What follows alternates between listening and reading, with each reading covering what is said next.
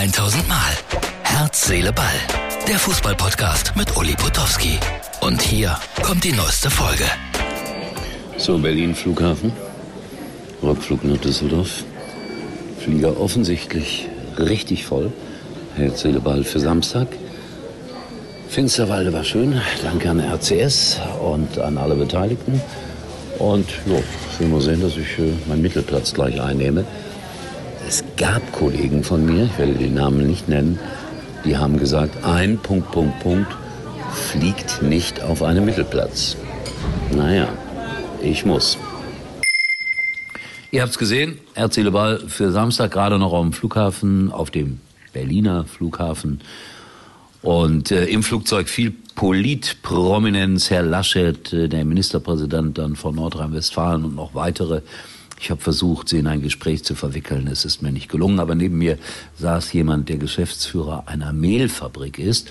Und mit dem habe ich mich sehr nett unterhalten über äh, die Zustände im Profifußball, über den FC Liverpool, wo er hinfährt mit seinem 17-jährigen Sohn. Ja, das ist Fußball, wenn die Menschen was mit ihren Kindern machen, um ja, sich Träume zu erfüllen. Einmal an die Enfield Road.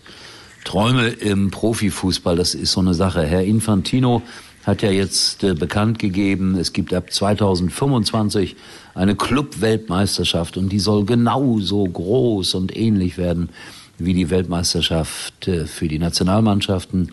32 Teams werden beteiligt werden. Ich glaube, der gleiche Modus wie jetzt bei der WM. Und ich äh, würde mal vermuten, der FC Bayern München wird der deutsche Vertreter sein. 2025 steht das auf dem Plan der FIFA. Finde ich das gut oder finde ich das schlecht? Bin mir noch nicht so sicher. Diese Club-WM ist ja immer eigentlich so ein bisschen unter dem Radar gelaufen. Aber wenn das solche Ausmaße annimmt, wird das wahrscheinlich auch eine verdammt große Nummer werden.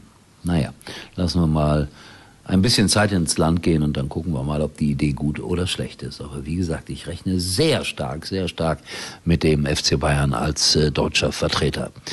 Dann hat äh, Herr Eberl, der ehemalige äh, Herzensmanager von Borussia Mönchengladbach, in einem Gespräch seine drei Lieblingsvereine genannt. Nee, das mache ich jetzt so. Gleich sage ich euch, welche drei Lieblingsvereine er genannt hat. Vorher haben wir einen kleinen Tipp aus dem Hause RTL 2. Im Januar heißt es wieder Robert! Äh, Jet Set, Baby. Wahnsinn! Mega! Mega! Nein, nicht schleimen jetzt, nicht schleimen, nein. Die neuen Folgen, die Geissens, eine schrecklich glamouröse Familie. Ab 2. Januar, 20.15 Uhr. So, das habe ich jetzt mal ganz geschickt gespoilert, so nennt man das, glaube ich.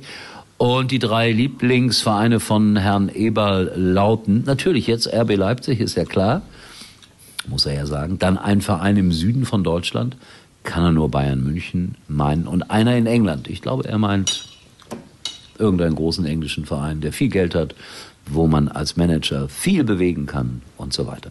So, heute hat äh, Marokko nochmal Protest eingelegt gegen die Wertung des Spiels äh, gegen Frankreich 2-0. Äh, man hätte ihnen zwei Elfmeter verweigert. Das hat natürlich keine Aussicht auf Erfolg. Deshalb wird es heute das Endspiel um Platz drei geben. Das Spiel um Platz drei ist es ja auch ein Endspiel. Die Kroaten treffen auf Marokko und ich glaube, die meisten halten zu den Marokkanern. Das ist so mein Gefühl, wenn ich mich mit Fußballern in diesen Tagen unterhalten habe. Und dann gibt es Sonntag ein Traumendspiel. Argentinien gegen Frankreich. Müssen wir noch mehr sagen heute? Nein. Herz, Seele, Ball meldet sich wieder morgen nach dem Spiel um Platz 3. Tschüss.